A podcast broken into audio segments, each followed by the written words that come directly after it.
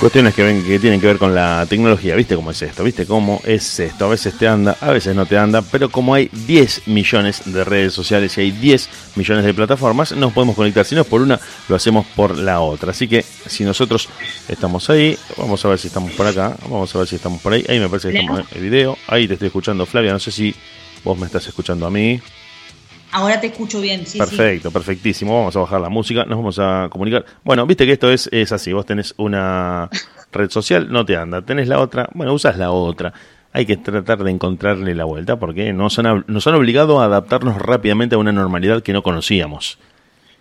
Totalmente. ¿Viste? Nos dijeron, bueno, ahora, ahora ¿qué? ¿Cómo venías haciendo vos las cosas? Y yo iba a mi trabajo, bueno, ahora hace todo online pero ¿y cómo hago para...? Bueno, no importa, conectate como puedas, que tenés que hacer todo online. Bueno, pero yo te quería... No me importa, hacelo como puedas. Fue un poco la lógica, ¿no? En realidad, en realidad me parece que son todas, digamos, como... Pueden ser recursos que, que vengan bien y que abren un montón de nuevas puertas. El tema es que por ahí fallan. Y bueno, hay que saber que, que puede fallar, digamos. Pero ¿Vos no pensás que debería haberse hecho una, un pequeño compás para capacitar a la gente, por lo menos, de, aunque sea de un mes, para decirle a los demás, che, esto se usa así? Hay mucha gente que se encontró con la tecnología, y te lo digo por, porque lo viví eh, de primera mano, gente se encontró con la tecnología en este 2020, se desayunó con la cantidad de plataformas que había, se enteró de que se podía hablar en vivo por Facebook, se enteró de que se podía hablar en vivo por WhatsApp y se sorprendieron, dijeron, pero no te puedo creer esto.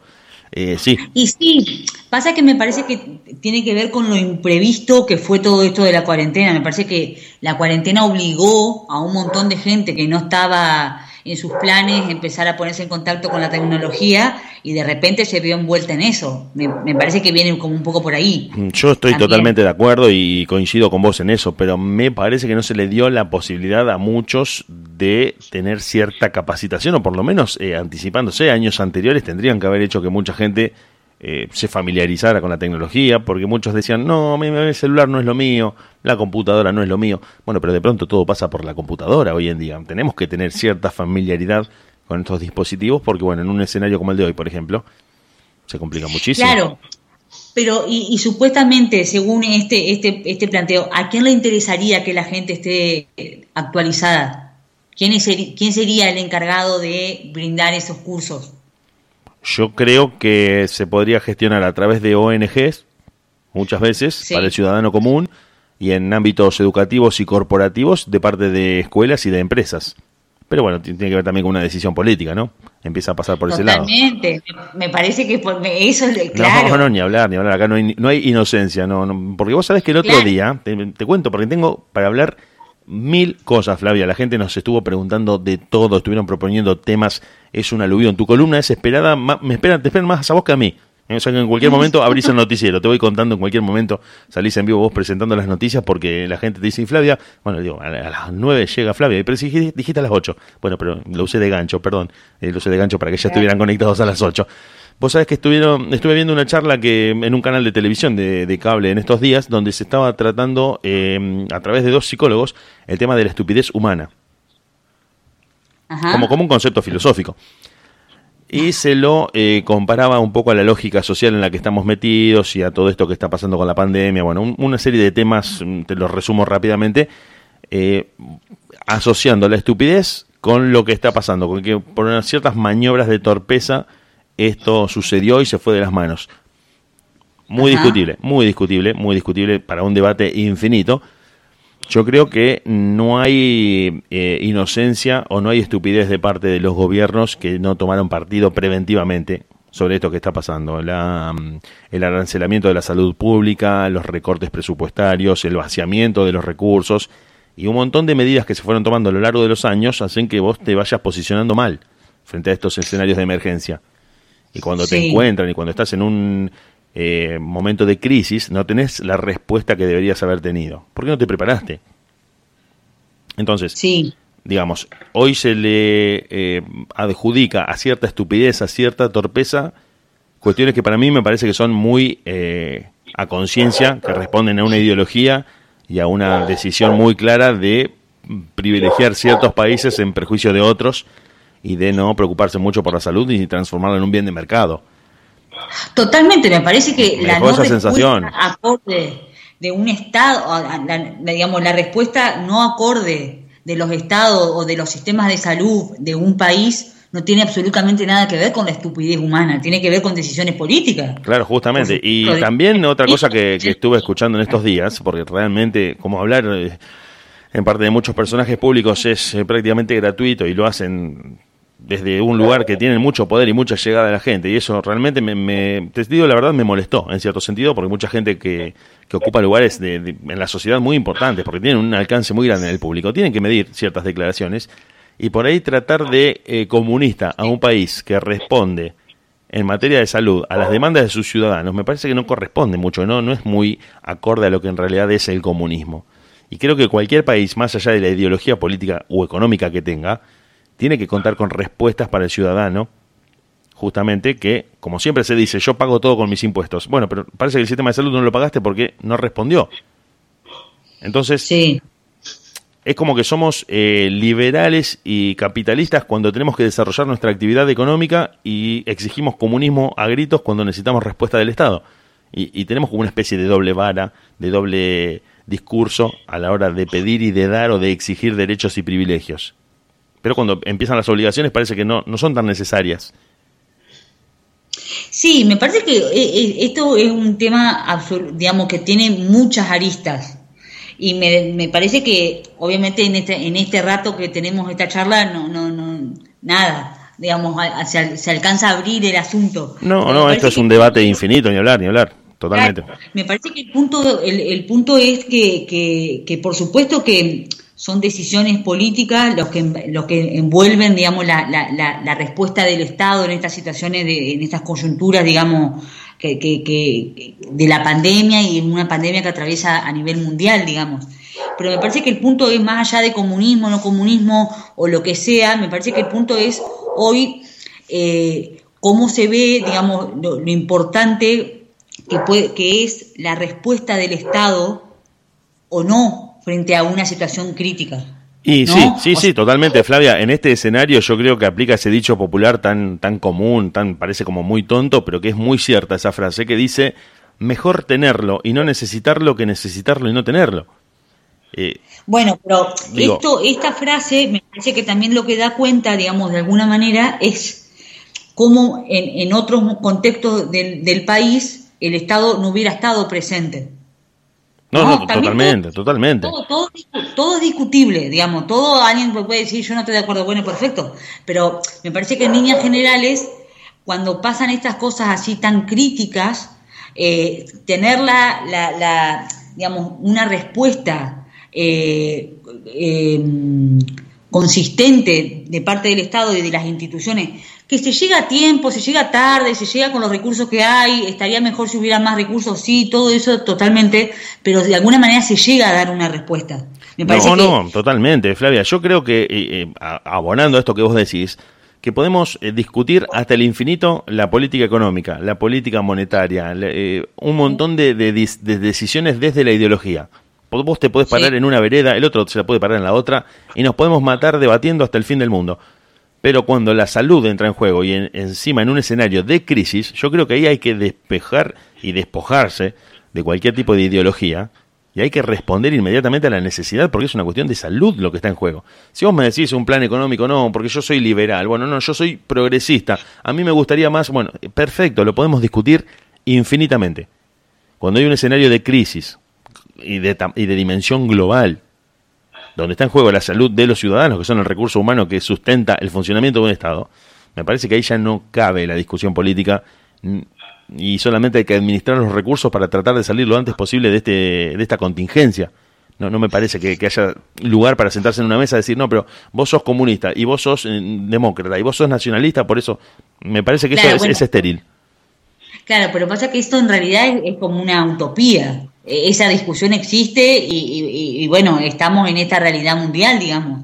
Esas discusiones existen y hay eh, muchos espacios donde realmente se decide quién accede al sistema de salud y quién no.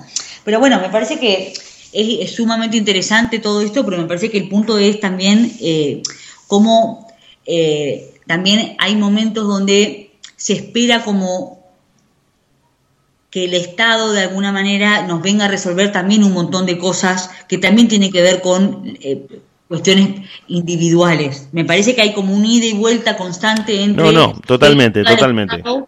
digo, eh, me parece que también como esta visión, digamos que por momentos es, le pido a, papá Estado me solucione esto, esto, esto y esto. Me sacaste lo que iba a decir.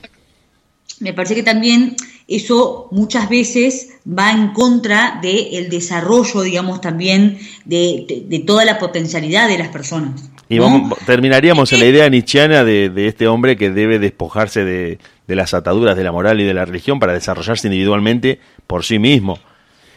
Obviamente que también acá entra en juego toda la cuestión de las posibilidades. Obviamente, estos son cuestiones como teóricas, pero que tienen que ver también con esto, Vos tenés que tener ciertas cuestiones resueltas de la vida diaria, la alimentación, el, acceso a la salud, el acceso a una vivienda digna, o sea, todas estas cuestiones como resueltas para poder también pararte y decir, bueno, ¿qué quiero hacer de mi vida? ¿No? Y poder decidir de manera autónoma también por dónde ir. Pero me parece que hay momentos donde ese, esa demanda constante, bueno, también hacerle como un signo de pregunta, me parece. no, no, no, eh, yo eh, coincido plenamente con vos. El, desarrollo del individuo como ciudadano eh, tiene que tener cuestiones básicas que no ocupen tu cabeza, porque vos estás por cuestiones económicas, en, principalmente en Argentina, que es el país que mejor conocemos, estás atado a la supervivencia económica de pagar tus cuentas. Y eso muchas veces te ocupa tanta cantidad de tiempo y de energía que vos no podés darle eh, curso a tus sueños, por decirlo de alguna manera descuidada. Entonces vos decís, sí, me encantaría conocer Egipto, me encantaría viajar por toda América en moto, pero tengo que pagar el gas, tengo que arreglar la mancha de humedad de la casa, tengo que hacer cambiar la vereda, eh, tengo que mantener el trabajo. Entonces todas esas cosas te terminan esclavizando de alguna manera a una lógica diaria en la que vos estás atado a una supervivencia. Y lo que te gustaría hacer lo que queda en el terreno del hipotético de que, bueno, algún día, si tengo suerte, si cambia mi vida, y queda generalmente en la nada, queda, se va siempre postergando, estando, lo que más nos gusta siempre queda en segundo lugar o en último lugar. Sí, sí, totalmente. Me parece que, bueno, que son cuestiones como para ir viendo eh, esto, ¿no? De, de, cómo, cómo, hay necesidades, digamos, que, que, obviamente a nivel de desarrollo eh, colectivo y social, todos tenemos el derecho a tenerlas cubiertas, ¿no? Es como que uno en términos, digamos, eh, concretos podría decir, eh, esto, en el, en el, mundo hay alimento, digamos, para que todas las personas vivamos bien y vivamos dignamente. ¿Qué pasa con la distribución absolutamente eh, no equitativa, ¿no? O sea, esta cuestión de que hay pocos muy muy recontra millonarios y muchísimas poblaciones en distintos lugares del mundo muertas de hambre. Sí, sí, o montañas de comida en descomposición y otros lugares donde no hay que comer.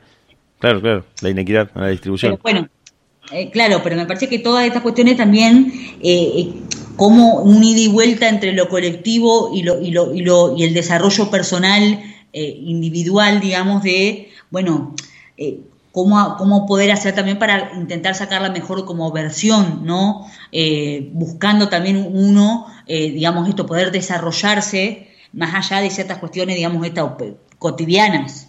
Pero sí, es todo un debate. Eh, que podríamos seguir por horas. Así que acotando. Sí, acotemos porque nos van a agarrar las 10 de la noche y no vamos a solucionar, no vamos a salvar el mundo.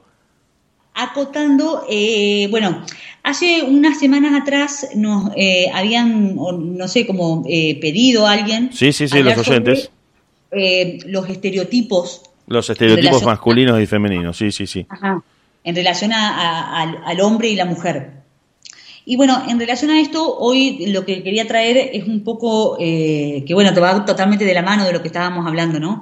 esto, los estereotipos son como, son imágenes que se estructuraron, ¿no? Son como prejuicios y son criterios que están como ampliamente aceptados eh, sobre cómo se tiene que comportar, cómo se tiene que eh, vestir, eh, cómo tiene que hablar, o una persona en particular o un colectivo. ¿no? Hablando, muy claro, sí, sí, sí. Un colectivo en tanto grupo humano, no, hay colectivo que pasa por tu casa Claro, en tanto grupo humano, ¿cómo, ¿cómo deberían comportarse las mujeres, por ejemplo? ¿O cómo debería comportarse tal mujer? Exacto, exactamente. O, una persona en particular o un colectivo. Y un colectivo también segmentado por la edad, por la actividad, por el estado civil. Por el estado civil, por la orientación sexual, por el género, sí, sí, sí, por todo, digamos, estas razones, eh, por todas estas características, digamos, eh, tenemos planteados algunos estereotipos. Que después está toda la discusión de si los estereotipos son, digamos, vienen como por el desarrollo biológico, por la evolución biológica o son culturales. Por eso es una charla aparte, ¿no? Que tiene como muchas aristas también. Pero lo que me pareció interesante para traer hoy es en relación a estos estereotipos de género, eh, que los estereotipos de género son esto, van a definir cómo tiene que ser el rol de una persona en función de su sexo. El rol en tanto, o sea, esto, cómo se tiene, cómo tiene que, eh, qué funciones tiene que hacer o tener, qué papel, digamos, la persona tiene que desarrollar por ser hombre o por ser mujer. Claro, sí, sí, sí, sí. Y la, y la distinta vara con la que se mide, eh, te digo por qué, por qué viene este planteo y por qué los oyentes pidieron esto. Eh, eh, el lugar común, un cliché muy común que lo escuchamos siempre, la mujer tiene, no sé, 27, 28 años, nena, ¿cuándo te vas a casar? Y el pibe tiene 28 años, déjalo que sea soltero, que tiene que vivir la vida. Entonces, se le aplica un, mandato, un, requerimiento social, una demanda de cumplir con ciertas, justamente, con cumplir con ciertos estereotipos, que una mujer a los 27, 28 años tiene que estar casada y por lo menos tener un hijo, y el tipo de 28 años es el soltero que vive la vida, que disfruta, que ya en algún momento se casará. Y a ese no se lo molesta, por ejemplo. Y la mujer, entre tantas presiones sociales que recibe de parte de todos los actores, solicitudes, requerimientos, mandatos, imposiciones y críticas, una de tantas es por qué no se casa, por ejemplo, estando soltera. ¿Por qué está priorizando una carrera universitaria? ¿Por qué está priorizando las ganas de viajar? Un instrumento musical al que quiera dedicarse de manera profesional en lugar de poner en primer lugar la familia, la formación de una familia, por ejemplo. Como algo muy común, te digo, entre tantas que podemos desgranar. Bien, en relación, digamos, a esto, estos estereotipos de género, digamos, es, se, se van estableciendo entonces como supuestas como metas o expectativas. Esto que vos decís, ¿no? Las mujeres a tal edad tienen que tener resuelto tal cosa. Ponele como líneas muy generales. Claro. Pero son mandatos que atraviesan, digamos, como las culturas enteras. Digamos, sí, sí, sí, sí, sí, es, compartido, claro. Claro. Y entonces, estas metas y expectativas eh, que, que se plantean para la mujer y que se plantean también para el hombre, y eh, lo que van haciendo son como marcar, eh, digamos, van atravesando las realidades de las instituciones y atraviesan también la realidad de la familia. Entonces la familia internamente puede intentar transmitir otras cosas, pero esa familia está en un contexto social. Entonces está atravesada, digamos, por todos estos mandatos. ¿No? Sí, sí, sí, que de hecho es una de las impulsoras desde el círculo más caliente, desde el círculo más interno, sobre la persona justamente, o sea, toma la cultura de la afuera, por decirlo entre comillas, y familiarmente le baja ese modelo a los hijos en formación de lo que tienen que hacer y cumplir. Claro, porque en realidad la familia es parte de la sociedad, es una institución que forma parte de la sociedad, entonces nunca va a estar por fuera de los mandatos sociales. No, no, no, claro. Eh, bueno, es la famosa frase de educación cívica del secundario que la, eh, decía que la familia era la célula básica de la sociedad. Pero a su vez, pero a su vez, y esto lo digo como una salvedad porque uno también le toca conocer ese ese microcosmos que es, eh, bueno, de ahí también la otra frase muy popular que de cada familia es un mundo, que muchas veces se cumple con el mandato cultural, se cumple con los mandatos sociales o, se entra en la lógica social como familia, pero a su vez dentro de la misma familia hay ciertos códigos, hay ciertos mecanismos y cierta lógica que es muy propia de, de ese lugar físico y de ese grupo social reducido en el que creo que nos ha pasado a todos en algún momento, en el que vas a visitar a un noviecito o a una noviecita que tenés o a un amigo y ves que su familia funciona de una manera tan diferente a la tuya, en la que a veces hasta te cuesta encontrar puntos de contacto y decís, che, mira, es muy loco lo que hacen en esta casa o cómo se manejan cuando uno tiene como referencia el modelo de, la casa en la que vive. Totalmente, sí, sí, digamos, después, o sea, está como los, ciertos códigos, digamos, sociales y después está el micromundo que es cada familia, totalmente. Sí, sí, sí. Y entonces, en relación a esto, es esto. Eh, ¿Qué son estos roles de género? ¿No? o sea, el estereotipo de género nos plantea un rol. Entonces, ¿qué son estos roles? Son como esto, se va, la, la sociedad va definiendo, obviamente esto a partir de muchísimos años, ¿no? No es que de un día para otro, bueno, la mujer tiene que hacer tal cosa, son cosas, mandatos que se van armando en miles y miles de años, ¿no? Sí, sí, sí, por supuesto. Están, están consagrados por la repetición milenaria y ancestral. Eh, claro, claro. No, son arrestos. Sí, sí, sí, sí. A nivel mundial, digamos, hay, hay, por eso hay esta corriente, digamos, que plantea que tiene que ver con una lógica biológica estos mandatos. Muchas veces, digamos, lo que, lo que plantean desde esa corriente es esto. Esos, esos estereotipos tienen que ver con la función biológica. Digamos, en la mujer, eh, energéticamente, cuando la mujer, digamos, o sea, el hombre y la mujer en sí mismo como seres humanos, tenemos ambas energías, la energía femenina y la energía masculina. Justamente, sí, todos, sí, Todos tenemos constantemente las dos energías. Algunos la tenemos más, digamos, eh, como equilibrada, tal vez otros no tanto, pero el hombre y la mujer... Y perdón, Flavia, inclusive en, momentos de nuestra vida una va prevaleciendo sobre la otra, eh, en, distintas situaciones, en distintos vínculos. Y es saludable que así sea. Sí, por supuesto. Por ejemplo, pensaba que un hombre puede ser o puede eh, mm, hacer que prevalezcan sus caracteres o, su componente femenino a la hora de encargarse de un hijo o a la hora de cuidar de un hijo. Y una mujer como contrapartida puede hacer que prevalezcan sus caracteres masculinos a la hora de eh, enfrentar un, ámbito laboral hostil o en el que tiene que abrirse paso de alguna manera en un mundo de hombres y donde va a aflorar mayormente su componente masculino para tratar de imponerse en un lugar donde, se, entre comillas, se la van a hacer imposible. Entonces, bueno, creo que tenemos eso, ¿no?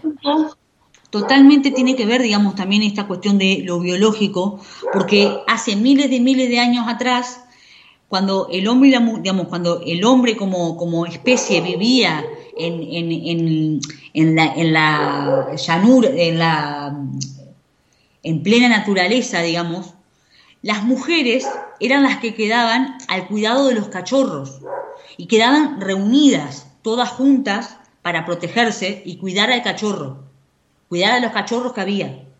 Y los hombres salían, entonces en ese grupo de mujeres compartían, hablaban, y estaba la cuestión de la calidez del cuidado, la, la cuestión del preparado de ese lugar para recibir, ¿no? que, y quedaban todas juntas, entonces estaba la cuestión del contacto, del hablar, del compartir las experiencias. Los hombres salían a cazar en conjunto, pero también tenían que tomar una cierta distancia. Y está la cuestión de, viste que mucha gente dice, a ver, las mujeres generalmente plantean, con mi pareja no puedo hablar, él no habla nada, es muy callado. Bueno, esto también tiene que, ver con una tiene que ver con una cuestión biológica. El hombre cuando salía a cazar tenía que estar en silencio porque si no hacía ruido. Claro, revelaba su posición. Claro, entonces se miraban entre los hombres, miraban a las estrellas para ver cómo guiarse, pero estaban prácticamente en silencio. Y tenía que ver mucho la fuerza física, que es esto lo que, la energía como del avanzar, esta cosa como de, la fuerza y del, y del avance, eh, para poder matar la presa y llevar alimento sí, sí, eh, eh, remarcando que de esto dependía la subsistencia.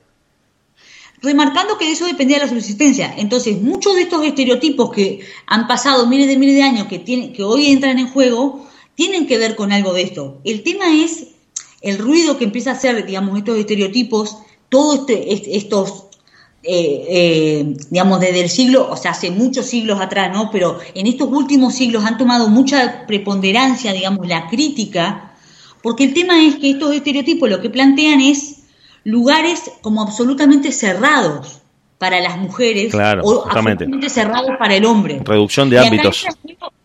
claro, y acá entra el juego, digamos, también este discurso social y este como eh, eh, cosmovisión del mundo, digamos, que es el patriarcado, ¿no? Digamos, también atraviesa toda la vida de las sociedades eh, y donde queda, digamos, como reducido eh, a, lugares como pequeños. Entonces ahí entra la cuestión de esto de lo, lo, lo, complejo que son estos estereotipos porque traen mucho sufrimiento. Sí, sí, porque además el patriarcado es el paradigma mediante el cual se estructura toda la jerarquía social, todas las relaciones de poder, las relaciones económicas se estructuran en base a ese paradigma, el paradigma patriarcal.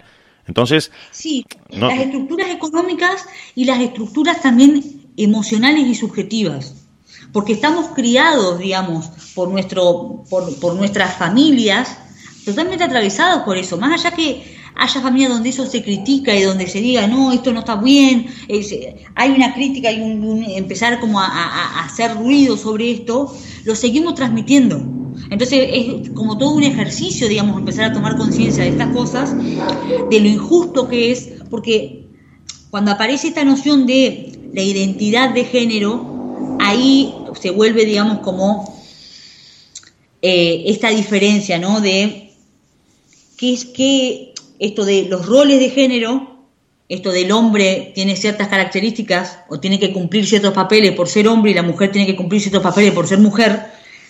Y después está la noción de identidad de género, que es algo como más, eh, digamos, que en la actualidad se le ha puesto como otras connotaciones, que es esto de la autopercepción. Claro, esto iba a decir, tiene un ámbito más personal, más individual. y, y, y no tanto personal porque es como yo me siento, pero también como me quiero mostrar. Claro. Como sí, sí, sí, sí, que me trate el resto. ¿No? Claro, sí, sí, no, pero lo pensaban eh, personal en el sentido de que es algo eh, que corresponde a una decisión individual y no tanto a lo que te quieren imponer desde afuera. Lo veía por ese lado. Ah, bueno, ahí se arma toda la discusión, ¿no? De si alguien tiene derecho o no, ah, porque se percibe de otra manera, se, se pueda manejar de esa otra manera, y cómo reacciona la sociedad toda frente a eso. Acá aparece, digamos, como todo este, este eh, digamos, toda una lucha que vienen, digamos, llevando adelante las organizaciones que tienen que ver con los derechos, digamos, de las llamadas minorías claro, sexuales. Exactamente, exactamente. Eh, que es toda una lucha que, bueno, se ha logrado que alguien que viene biológicamente siendo mujer, se auto, digamos, tiene una autopercepción de es hombre, se siente hombre y se quiere manejar como hombre, hoy lo pueda tener declarado en su documento nacional de identidad. Entonces, son todas luchas. Sí, sí, cuando, cuando logra estatura jurídica ya es una conquista inmensa. Cuando logra estatura jurídica y, administrativa que pueda figurar en, un documento, pero me parece, sí, es un logro espectacular y me parece que es una cosa eh, eh, buenísimo que esté pasando, pero queda una lucha mucho más grande que es la conciencia, digamos, cotidiana. Sí, sí, no, evidentemente, de acá que cambie moralmente y, en cuanto a las costumbres y a la cotidianidad, esta, esta forma de entenderlo nueva, eh, sí, la lucha Es, es muy grande lo que hay por delante. Si bien los cambios han sido espectaculares en estos últimos años, se han puesto en discusión un montón de postulados que se daban como, como cerrados, como que eran indiscutibles, y que si bien está buenísimo que en, este, en estos últimos años este término tan eh, habitual que usamos que es deconstrucción, que haya generado el debate, que haya dicho, che, pará, esto que, que nos daban como eh, digerido y como ya listo para asumir y aceptar como tal como era, ahora lo empezamos a cuestionar, sobre todo las nuevas generaciones. Sí, sí, bueno, pero esto es recién la punta del iceberg, esto eh, está empezando. Pero me, parece que lo que está bueno, que era lo que en lo que yo quería centrar, digamos, la, la charla de hoy, es que esto empezó a pasar a partir del sufrimiento que ha generado a muchísima gente estas nociones de los estereotipos. Porque que hoy estas personas puedan lograr ¿no? Y con el apoyo de la sociedad y con el apoyo de los legisladores, bueno, todo digamos, la cuestión, los pasos administrativos necesarios para que sea ley el matrimonio igualitario, que, que se que puedan empezar a adoptar parejas del mismo sexo, digamos, un montón de, banderas y cuestiones que se han podido lograr, me parece que tiene mucho que ver con el sufrimiento que ha, que ha tenido que vivir un montón de gente para que hoy esto sea posible. ¿Se entiende lo que digo? No, no, se entiende totalmente, pero te digo, eh, mi opinión es que la pata jurídica de todo este asunto, la, digamos la parte legal que lo instrumenta por ley, es una de las grandes herramientas que le ha permitido a esta lucha tener un correlato continuo. Porque si vos apelas a que las costumbres o la buena voluntad o la buena predisposición de la sociedad cambie gradualmente, yo creo que ahí sí es una lucha destinada a fracasar. Y si ya tiene cierto respaldo legal en el que vos te podés apoyar en caso de encontrarte con una respuesta negativa de parte de alguien, me parece que eso sí contribuye mucho a darle un impulso, mm, no te digo inmediato, pero sí por lo menos compulsivo, para que el cambio por lo menos se empiece a instalar. No te digo que se transforme en algo definitivo, ya cambió todo y ya es una sociedad nueva. Pero el apoyo que se le dio desde lo legal, desde lo jurídico, es decir, che, yo eh, necesito que esto esté por escrito, hace que te dé a vos cierta legitimidad. Totalmente, pero el asunto es cómo se llegó a que haya la ley, porque la ley siempre viene atrasada de la demanda social. Eh, ni hablar, la ley se hace eco de, luchas que llevan muchísimo tiempo y esto podríamos decir, por, por resumirlo, 50 o 60 años de lucha, cuando, qué sé yo, te diría década del 60, por decirlo, por hacerse un grosso modo, eh, después de 50 o 60 años de, de luchas, de, intentos de conquista y de un montón de gente que ha perdido incluso la vida, literalmente, claro, sí llega la respuesta desde lo legal pero por lo menos llegó. Eso es lo que a mí me, parece como para celebrar. Que en determinado punto, eh, si no hubiese quedado en un terreno eh, como un, gris, un gris jurídico que nunca se termina de definir. Pero sí, sí, es como decís vos, eh, mucha gente se ha justamente, se ha sacrificado por la causa, ha dado su vida, se ha expuesto a humillaciones, a, descalificaciones, a perder el trabajo o a ser mal visto hasta incluso por su propio vecindario por, por jugarse por lo que sentía, por lo que le parecía, por lo que creía que era válido para, para su identidad, porque es una cuestión que la identidad, y esto te hablo no solo de la identidad sexual, sino de inclusive del saber quiénes son tus papás y de dónde venís, eso es algo que una persona que lo tiene, como todo privilegio, no entiende muy bien de qué se trata porque vos nacés, tu viejo te dice, bueno, tu papá es Juan, tu mamá es María, eh, naciste en este barrio, tus compañeros te llamas así, naciste este día, todo es perfecto y entonces eso está tan adquirido desde tan temprano que vos no te das cuenta cuando eso te falta. Ahora, para la persona que no sabe quién es, para la persona que tiene que buscar su identidad, que tiene que bucear en su identidad, es algo que te persigue de una manera eh, prácticamente intolerable. Vos no podés vivir sin saber quién sos dónde naciste, quiénes fueron tus padres. Y eso es lo que muchas veces la gente no, entiende y no empatiza con eso. Sí, me parece que son como muchas cuestiones en esto de la identidad que entran en juego. Porque por un lado podés saber de dónde venís, pero que haya algo que igualmente a vos te hace ruido, porque vos decís, sí, yo entiendo que vengo de acá, pero a mí eso no me representa. Por no, no, bueno, pero, nace siendo mujer, pero se siente hombre. No, no, no, ni hablar. todo perfecto. O sea, la identidad está armada absolutamente por muchas aristas. Bueno, justo, sí, sí. Vengo, exactamente, a eso iba.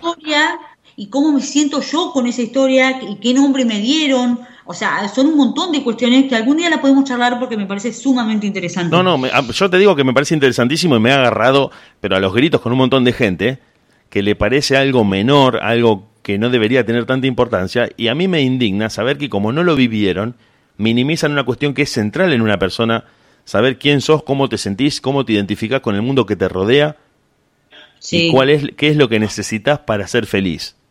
Entonces muchas veces eh, eh, la sociedad se arroga ese, ese lugar de árbitro, de decir, bueno, esto está bien, esto está mal, esto te lo dejo pasar, esto no te lo dejo pasar, desde un lugar de comodidad porque están en ese privilegio que les da pertenecer a lo que se espera, pertenecer al estereotipo. Sí. Igualmente me parece que en este caso, de lo que estamos hablando, de la cuestión de la identidad y la identidad de género, también genera tanta, tanto eh, acaloramiento, me sale, tanta cosa efusiva, porque también nos pone sobre la mesa, bueno, alguien puede nacer siendo hombre o siendo mujer y se puede sentir diferente. Y nos expone, digamos, que alguien diga yo me siento de otra manera, nos expone a que eso también nos puede pasar a nosotros. Yo creo que el temor debe venir por ahí, ¿no? O sea, nos mueve, bueno, si a esta persona que tengo enfrente le pasa esto, a mí me puede pasar. Y nos, digamos, una cosa que mueve como, ay, qué horror, qué horror, porque conmueve, digamos, cuestiones absolutamente profundas de qué pasa con la sexualidad. La sexualidad no es solo lo genital, no es solo, bueno, sos hombre, sos mujer. No, no, tiene, tiene un componente psicológico inmenso es en gran, en gran medida, digamos. Claro, justamente, justamente. Nos diferenciamos, los seres humanos nos diferenciamos del resto de las especies, digamos, eh, de, los, de los seres, de los otros animales, porque tenemos el deseo, porque tenemos el lenguaje. Entonces, nuestra sexualidad no es solo, digamos, ir y satisfacer una necesidad biológica, como muchas veces se cree. Nosotros estamos atravesados por un montón de otras aristas. Claro, por la simbolización, por la, por la fantasía, por un montón de componentes que, como decís vos, están asentados en el lenguaje, eh, en el erotismo, en el deseo. Sí, por una cuestión psicológica que se llama la pulsión, ¿no? Eso, no diferencia. acá, la, persona, la palabra autorizada sos vos, Flavia, por eso yo no, no quería decir nada, porque digo yo algo me la mando. Claro, o sea, nosotros como seres humanos nos diferenciamos, digamos, esto en este punto del resto de los animales en ese sentido. No, no, no tenemos una sexualidad solo innata, solo, digamos, eh, cumplir una, una cuestión biológica, una necesidad biológica. No, no, no, no, porque también pienso en, las palabras de Judith Butler, que habla de la construcción del género como, como una construcción social, en la formación del género como una construcción social, a partir de la sociedad en la que vivís y de los mandatos y los estereotipos que tiene esa sociedad, y que si bien vos tenés eh, una configuración biológica, no necesariamente y no obligatoriamente tiene que corresponderse con lo que vos después psicológicamente experimentes. Totalmente. Y ahí es donde se, produce ese cortocircuito eh, de parte de la gente que no está lista para, para recibir esos cambios en otro, porque puede ser terminar siendo un espejo y los aterroriza pensar que ellos pueden caer en esa crisis, entonces dicen, bueno, hay que perseguir a los homosexuales, hay que perseguir a las lesbianas, porque no voy a dejar que me pongan en riesgo a mí de que yo atraviese por esa crisis. Sí, y me parece que también, porque muchas veces está esta cuestión de yo, no quiero que sufra, ¿no? La desigualdad, la, eh, el rechazo, la estigmatización social y todo Pero creo que, Flavia, no, no, no estoy eh, comparando ni, ni diciendo que es todo lo mismo, pero de una u otra manera todos en mayor o menor medida sufrimos algún tipo de desaprobación social por no cumplir con lo que se espera de nosotros en algún ámbito. O sea que no, le, no le vas a ahorrar el sufrimiento. El tema es que vos podés sufrir alguna tematización, pero el tema es si realmente con alguna cuestión que a uno le pueda haber pasado corrió riesgo tu vida, por ejemplo. Bueno, ahí sí, ahí sí. tipo de tematización. Ahí entra la discusión, sí. Sí, Ahí tiene una gravedad distinta. Claro, o sea, suele, suele, por eso yo decía, suele mover una cosa de mucha violencia que es muy llamativo. Porque, ¿por qué te genera tanto enojo que el otro sea diferente? ¿No? Obviamente esto da para muchísimo análisis, pero me parece que el punto es, eh, lo, que quería traer hoy es esta cuestión de la identidad de género como un constructo social que se ha logrado en estos últimos años por la revolución social que hubo, ¿no? A partir de todos estos reclamos, a partir de todas estas banderas de permitirnos digamos, como personas, eh, ir más allá de lo que se espera, ¿no? De que cada uno puede tener una historia diferente, puede haber nacido con un cuerpo y bueno, sentirse de otra manera y que tenemos derecho a poder experimentarlo. Cuando nos encontramos con otro que sea de mutuo acuerdo, que sea, digamos, algo eh, consensuado, ¿por qué no poder experimentarlo? ¿No? Y que podamos vivir en un circuito social donde se nos deje experimentar eso tranquilamente y que no se corra riesgo. Yo creo que, que, inclusive tener que definir a una persona por lo que hace en su intimidad y en su privacidad también me parece un concepto caduco, anacrónico y que ya empieza a desfasarse de la época en la que vivimos.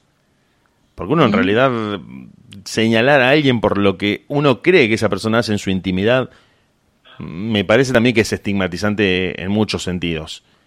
Y uno debe valorar a las personas por lo digamos, por lo que son como personas, por la función que cumplen en nuestra, nuestra relación con ellos en, un ámbito laboral, en un ámbito personal, pero a mí lo que haga alguien en su intimidad, en su privacidad, en tanto y en cuanto no me involucre, no sé por qué tendría que afectarme, tanto como para que yo lo señale y diga, no, bueno, porque este es, o esta es, o estos son, y tener que estar publicándolo y gritándolo a los cuatro vientos para que los demás se enteren de algo que de lo que yo ni siquiera tengo certezas. Que encima me, queda pensando eso, porque vos muchas veces eh, la sociedad señala a alguien por su condición sexual sin tener ninguna noticia de lo que esa persona hace en su intimidad. Entonces es muy, muy gratuito. tengas certezas, digo también. Si vos tuvieras certeza que alguien es homosexual, ¿qué? Digamos, me parece también, que, que el punto es ¿qué, qué le pasa a cada uno con eso. Me parece que nos muestra esto. Nada está como tan seguro. A mí me parece que en muchos sentidos este mandato de si naciste hombre, sos hombre, o naciste mujer, sos mujer, es como que te deja tranquilo. Tipo, ya está, viniste así.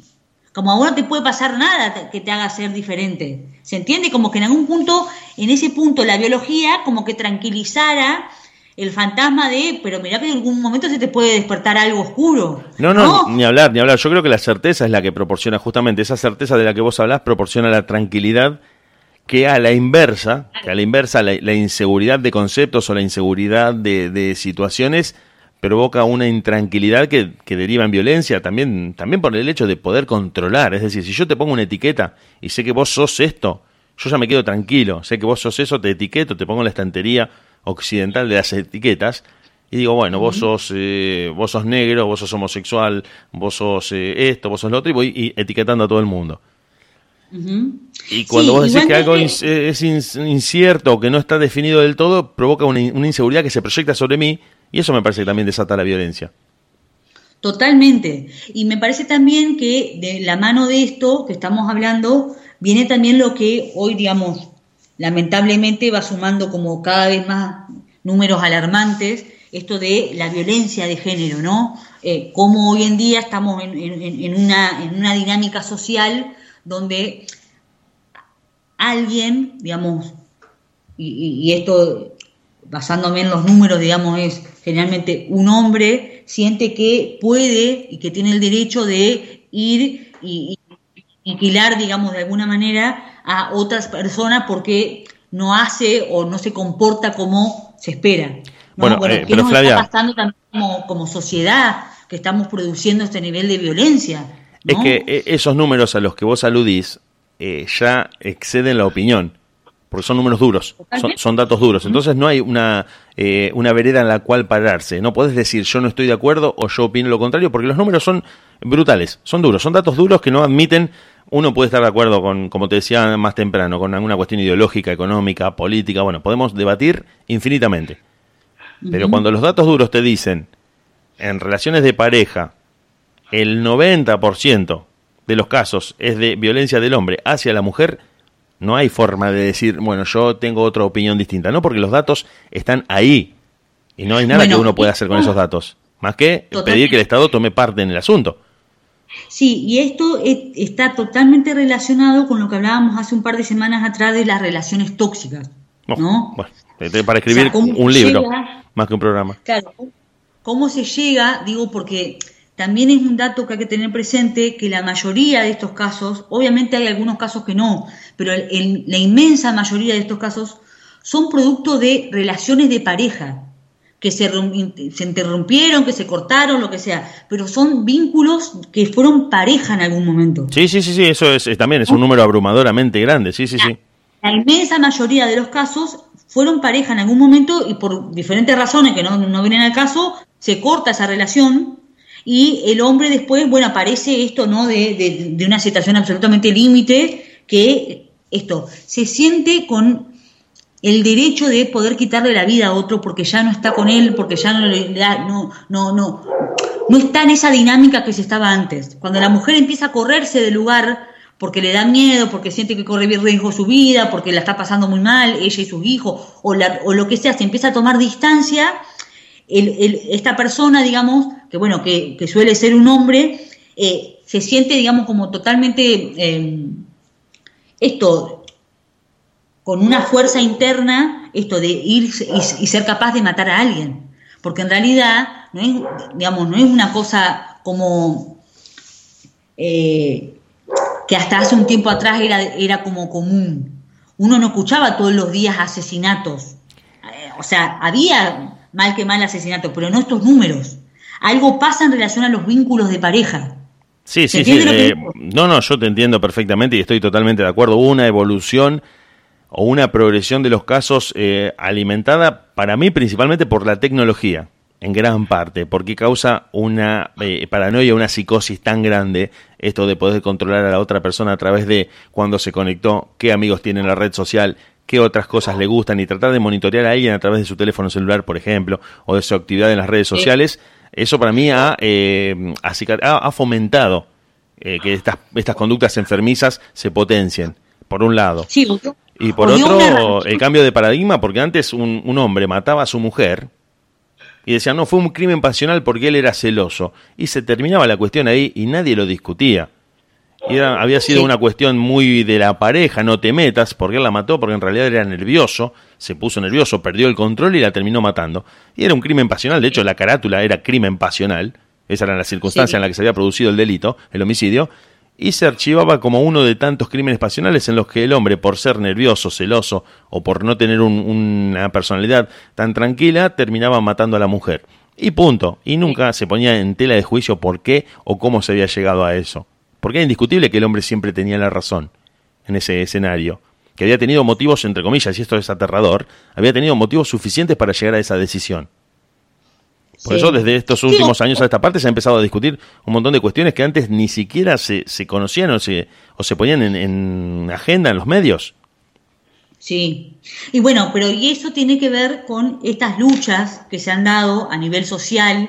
Eh, digo, bueno, lo vuelvo a decir porque me parece que es fundamental por el sufrimiento que han, que han traído. Sí, sí, sufrimiento y muertes, sufrimiento y muertes, Flavia. Sí, sí, sí, sí, totalmente. Eh, entonces me parece que, que, esto de la identidad, eh, de la identidad de género y, los estereotipos y, el dolor que esto trae y la sensación de alguien de estar viviendo acorralado porque no puede decir su verdad, porque no puede decir cómo se siente, porque siente que puede correr riesgos de su vida por eso, me parece que es, que, es una invitación, digamos, también a niveles personales y a nivel colectivo de, bueno, ¿qué nos pasa cuando el otro es diferente? ¿Qué nos pasa cuando el otro no, hace lo que a mí me parece que hay que hacer?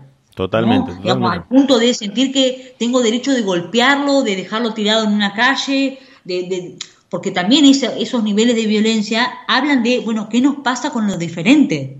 Sí, sí, porque en muchos casos también ya se ve que hay una hazaña, que hay una, un, intento ya de ir más allá del propio hecho del ataque físico, e inclusive cuesta hasta veces eh, que cuesta digerir la bestialidad o la brutalidad con la que nos enteramos de los detalles de esos hechos.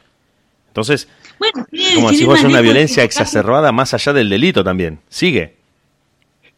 Eh, claro, porque eh, digamos, también en esta cosa de lo grupal o a nivel, digamos, esto cuando se hacen grupos y otra cosa, también sale como toda una cosa como más animal, digamos, eh, que a nivel individual se reprime mucho más. En lo colectivo. Claro, potencian, potencian es justamente conductas primitivas, exactamente. Claro, como que algo se habilita que a nivel personal, individual, no pasa. Cuando alguien hace algo solo, no suele, digamos,